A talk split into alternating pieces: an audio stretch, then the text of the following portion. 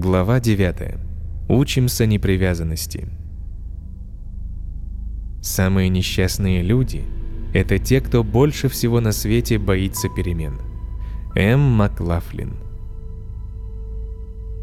В последний раз стою я перед Шри Бадринатхой, на этот раз с огромным списком молитв. Примерно 200 моих учеников и друзей попросили меня помолиться за них Бадринатхе, чтобы пришла решимость, чтобы была способность отличать существенное от второстепенного, чтобы развить любовь к Кришне, благословение для родителей, просьбы об исполнении самых сокровенных желаний, молитва о защите, молитва о том, чтобы во всем видеть руку Кришны. Лично я молю Шри Бадринатху дать мне силу отказаться от привязанностей. Прощание для всех было тяжелым. Примерно через 13 километров путь нам преградил очередной обвал.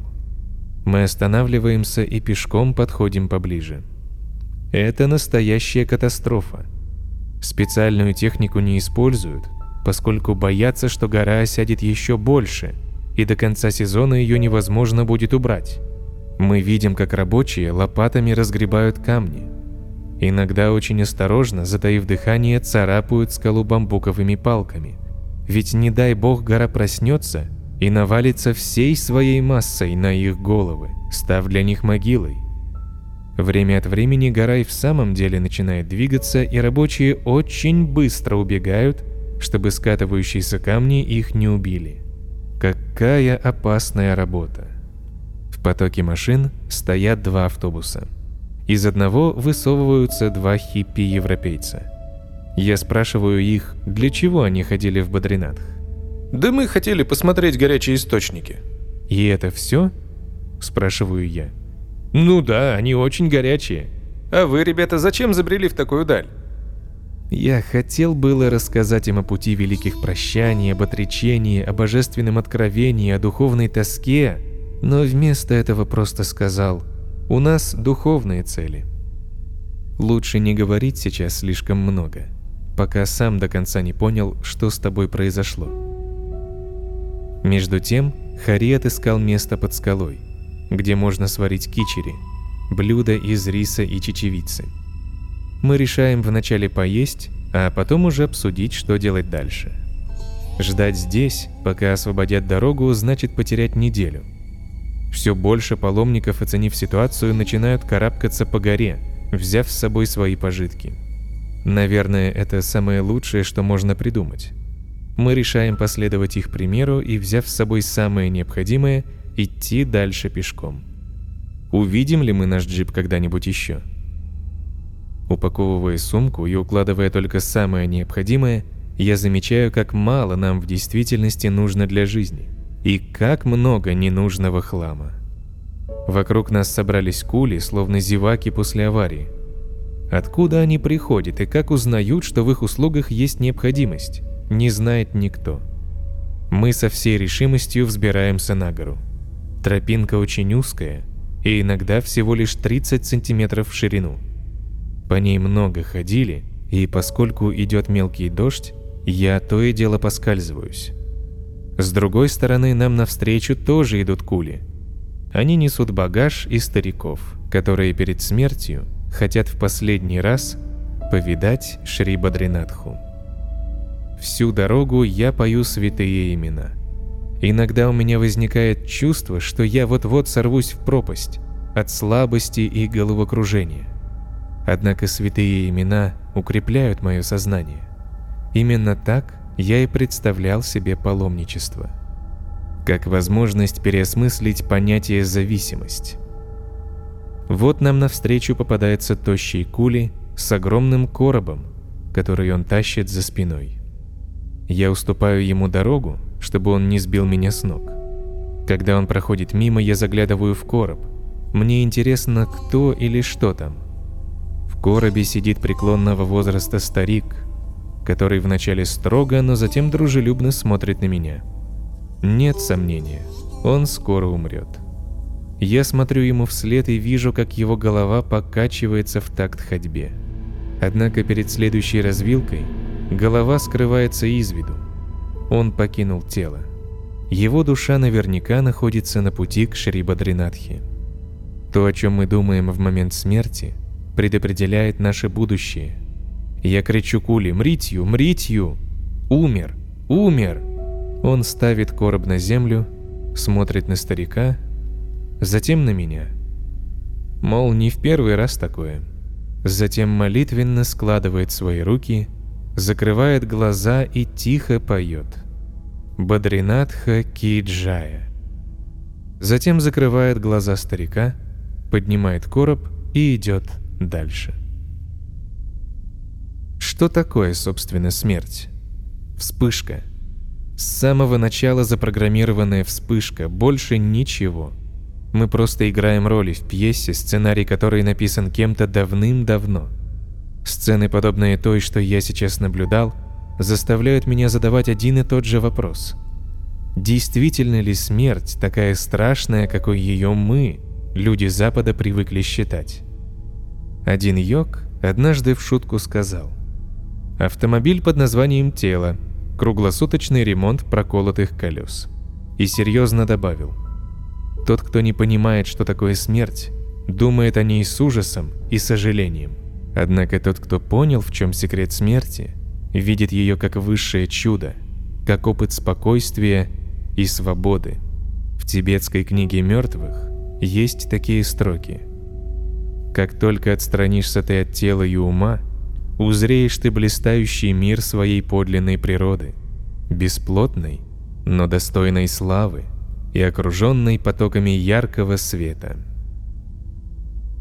Путь великих прощаний, вспоминаю я.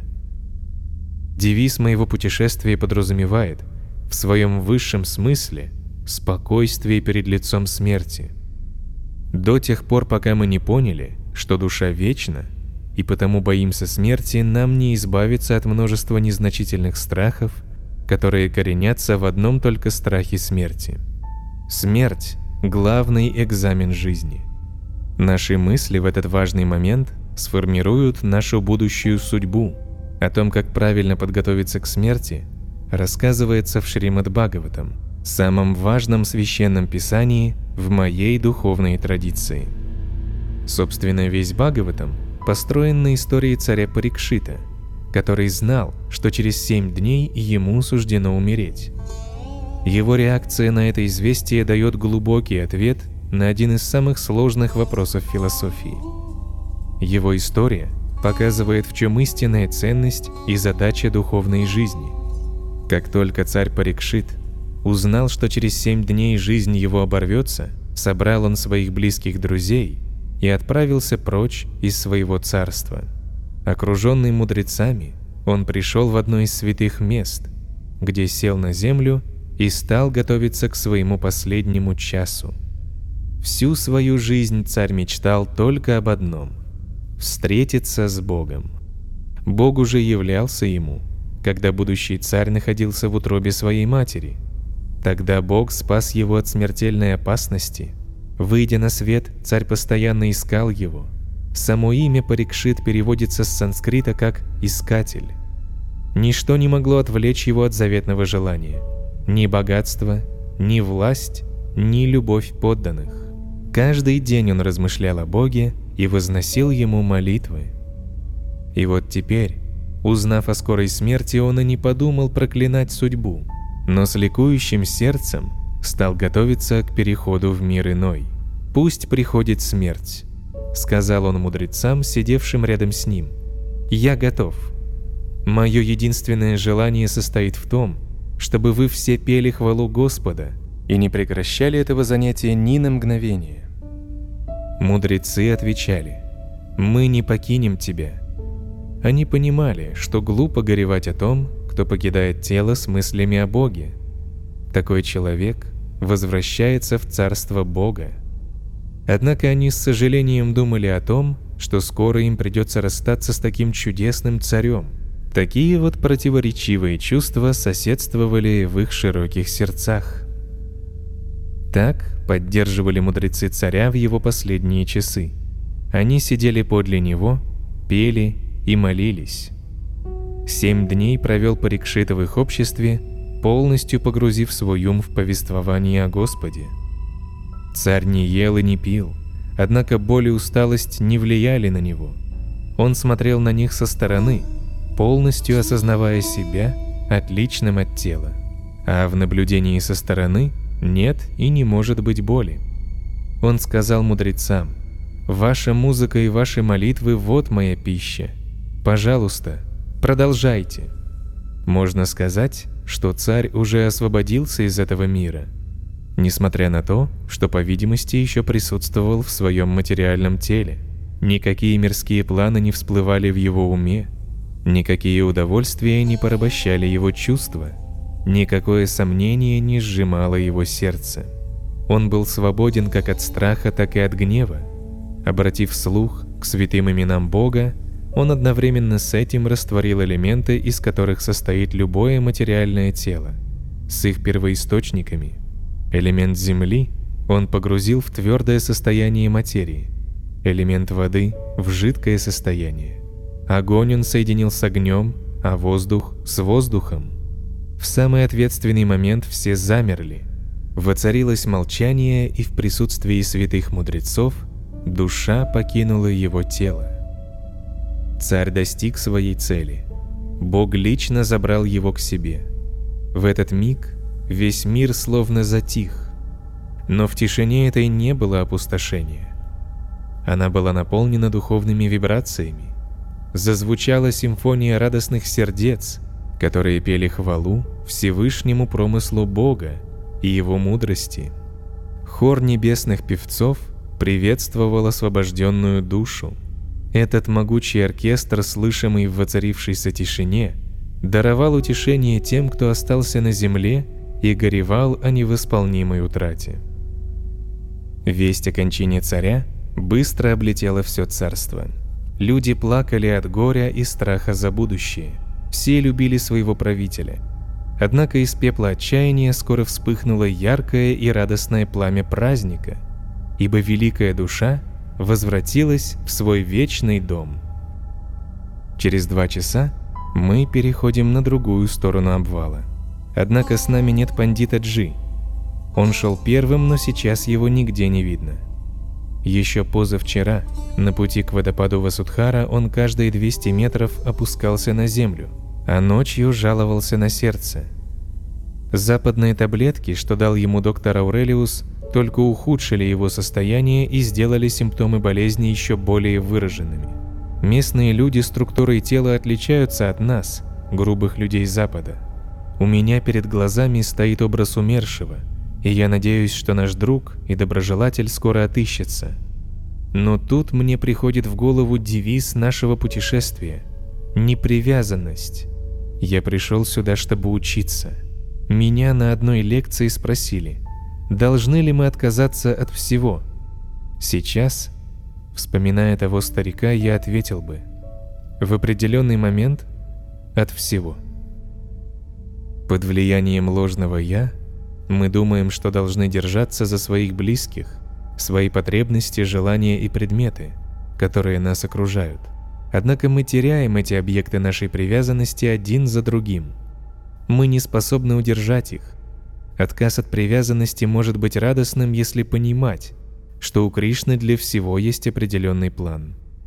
Этот отказ может стать освобождающим принятием божественной воли, а может обернуться невыносимой болью, если мы будем до конца держаться за дорогое нашему сердцу сокровище. В добровольном отказе лежит вселенская сила, поскольку ты не борешься с течением божественной воли, но сам становишься ее частью.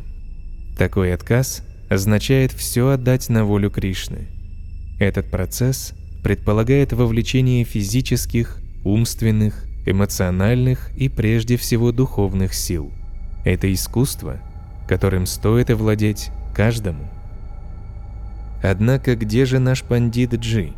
Мы спрашиваем тех, кто пришел сюда раньше, не встречали ли они его. Все только качают головой и вдруг мы видим его спускающимся с горы. Он, по всей видимости, пошел по другой тропинке. С серьезным выражением лица он спускается по крутому спуску. Может быть, он тоже думает о непривязанности? Атмананда облегченно вздыхает. Теперь мы в полном составе. Он нашел джип с водителем, который отвезет нас в Йошиматх, наш следующий пункт назначения. Я вспоминаю предсказание. Когда обломится рука божества, горы обрушатся и навсегда закроют путь в Бадринатх. Сегодня нам показали одну из репетиций этой катастрофы. По рекомендации жреца из Бадринатха мы устраиваемся в гостинице, где останавливаются все священнослужители Бадринатха во время зимних месяцев. Гостиница действительно очень хорошая и находится чуть выше храмов Нрисимхи и Васудевы. Я тут же иду к Нарисимхадеву, чтобы поблагодарить его за то, что он позволил нам увидеть Господа Бадринатху и что все обошлось без приключений. Затем я иду в храм Васудевы и повторяю святые имена. Бхактивинода Тхакур пел «Во всех трех мирах нет ничего важнее, чем святые имена». Я, конечно, еще не достиг духовного совершенства в повторении имен Бога, однако у меня есть вера, что Кришна в своем духовном облике не отличен от слогов своего имени. Более того, святое имя даже сострадательнее, чем сам Господь, поскольку готово всегда появиться перед преданным, который сосредоточенно повторяет священные звуки. Я вспоминаю утверждение о том, что святое имя раскрывает себя тому, кто повторяет его с искренней радостью в сердце, с доверием и любовью. Человек, который так повторяет святое имя, сможет очистить и укрепить свое сознание и в конце концов познать чистые духовные эмоции. Что-то изменилось с тех пор, как я побывал в Бадринатхе. Повторение мантры дается мне легко. Я читаю мантру перед Васудевой, пока не заходит солнце и в темноте не остаются видны лишь два его глаза, подобные звездам, которые мерцают за пределами пространства и времени и, тем не менее, находится совсем рядом.